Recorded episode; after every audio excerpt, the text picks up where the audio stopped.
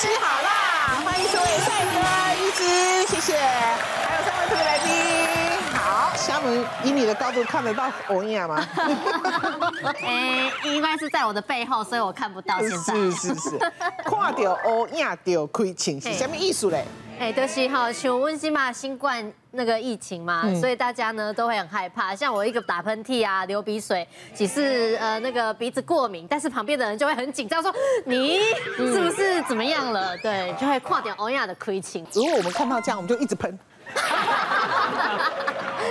所以金马人看到欧亚丢亏情哈，比如说发烧，好担心是感冒还是新冠肺炎？因为我四月是我生日嘛。那刚好今年四十岁，所以很多朋友就很想要一直帮我庆祝。有一场呢，是我们去吃完饭之后，大家就已经喝了一些酒了，之后大家又想要唱歌，可是又不敢去那些地方。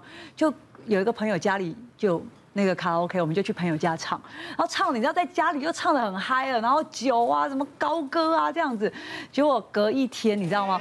我就觉得头很痛，然后 就起不太来。就是那时候因为有一点紧张是。我喉咙也有一点哑哑，然后这已经重了有点不舒服。然后我就想说，你现在有不舒服吗？梅姐，你为什么往后退了三步？四月，哎，酒精在哪里？酒精在哪里？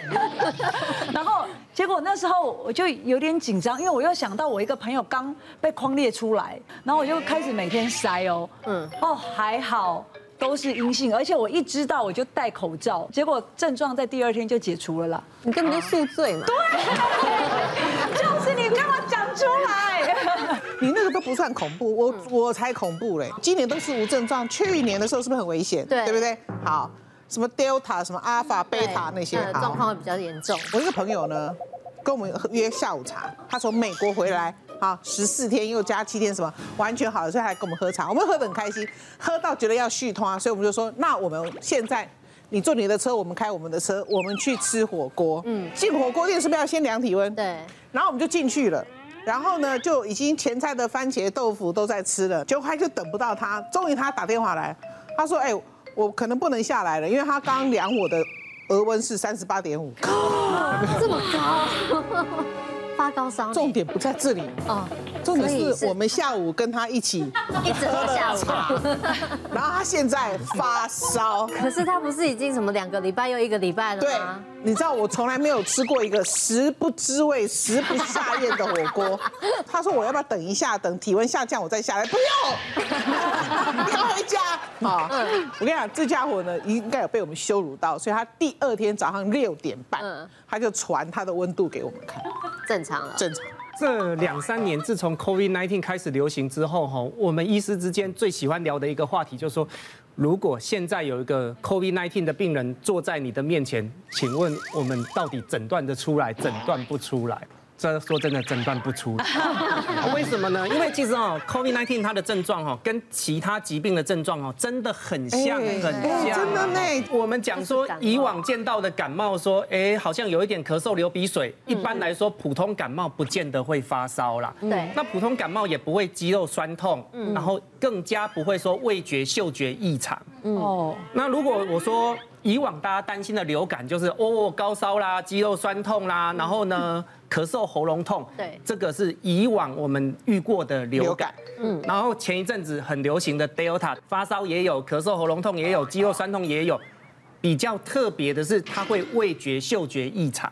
嗯，所以基本上你如果说我闻不到那个什么花的味道啦，吃泡面也闻不到味道啦，基本上。你还是要比较小心，这个真的是 COVID-19 这个疾病。他鼻子过敏也是会有这样子啊。鼻子过敏哈，鼻子过敏通常都是闻不到味道，但是吃东西好歹还有有一点点味道。了解。那这是之前的 Delta，可是现在是 Omicron，现在 Omicron 哈，味觉、嗅觉异常的部分。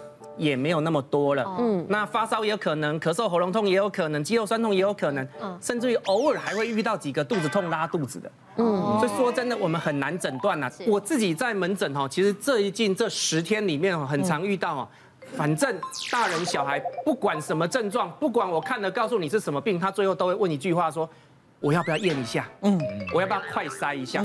嗯什么病他都会这样问的哈，嗯、那其实我们当医生的立场都会觉得说，如果做这个快筛，你可以回到家安心一点，其实大家都轻松。我说好，那你可能可以去买买看有没有买得到快筛，然后回家验一下。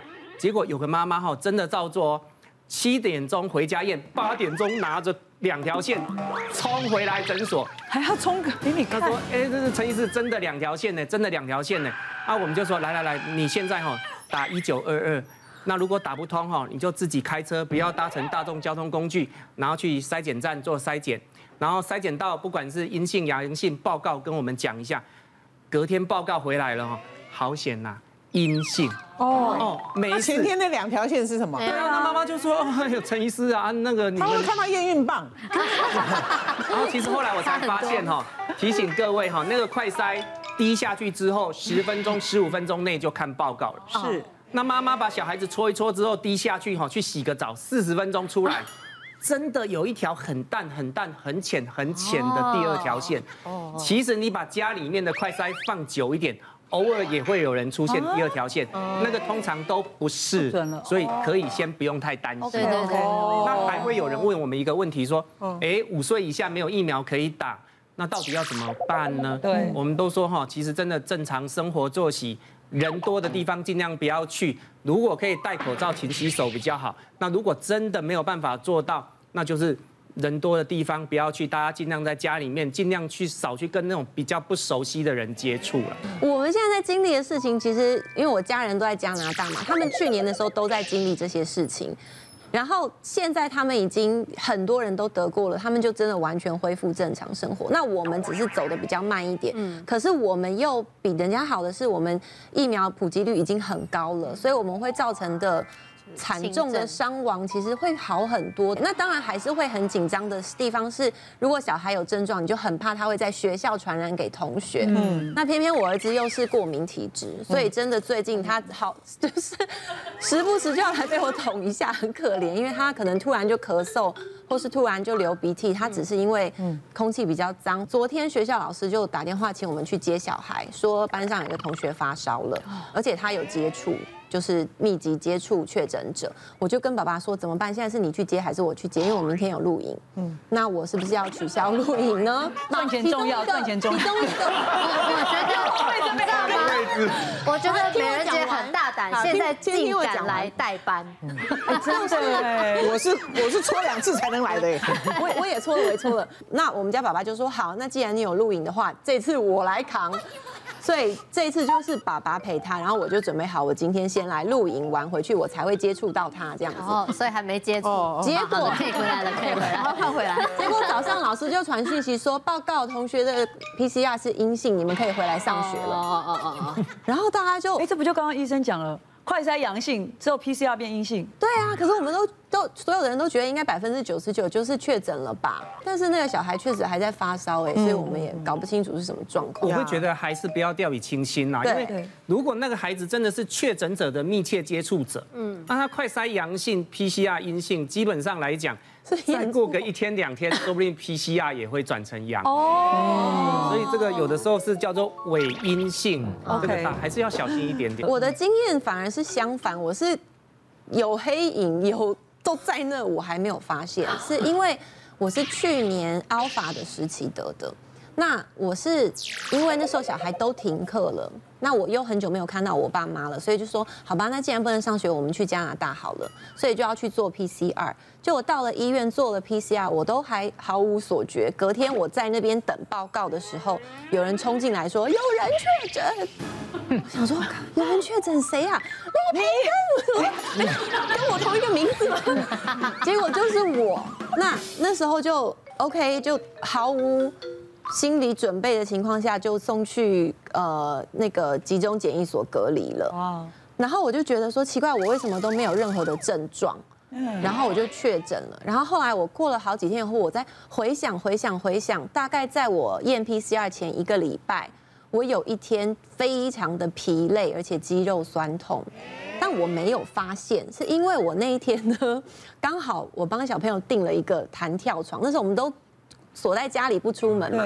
我帮他订了弹跳床，它那个每一根弹簧是你要把它安装上去的，然后那个很紧，我又没有适当的工具，我就徒手这样，每一根每一根把它这样装上去，装完了以后呢，我就觉得好累，好累哦。然后我煮完饭，我就说我没有力气吃饭，我要去睡觉了。所以我那天大概六点就去睡觉了。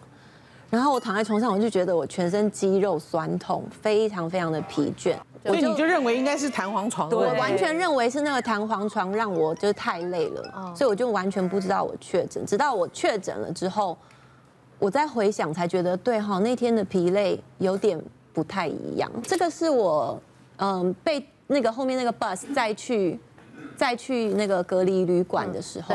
然后就大家都穿着兔宝宝装，很紧张。你跟谁住啊？我自己一个人住，所以只有一张床有铺那个床单，对，另外一张是塑胶垫。然后外面就是这样子，一张桌子，一张桌子，一张桌子，一个垃圾桶。所以每天时间一到的时候，就会广播叫你开门拿便当。然后丢垃圾时间到，还会广播叫你垃圾绑好丢到外面去。那在当时是一个很奇妙的经验，那时候就分享给大家看，因为那时候大家都没什么经验。你这样回过头来看呢，我们就是每个阶段大家一起这样走过来的。别忘了订阅我们 YouTube 频道，并按下小铃铛，收看我们最新的影片。想要看更多精彩内容，快点选旁边的影片哦。